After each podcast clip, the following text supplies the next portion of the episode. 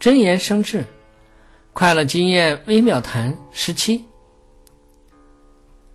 周文王派人建筑灵台，挖掘池灶，挖出一具死人的尸骨。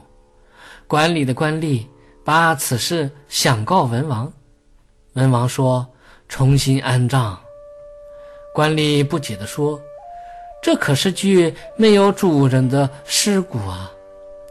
文王说。拥有天下的人是天下之主，拥有一国的人是一国之主。现在难道我不是他的主人吗？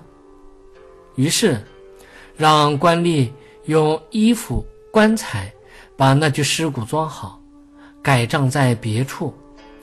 天下人知道这件事情以后，都说：“文王真贤明啊！”连死人的尸骨都受到他的恩泽，又何况活着的人呢？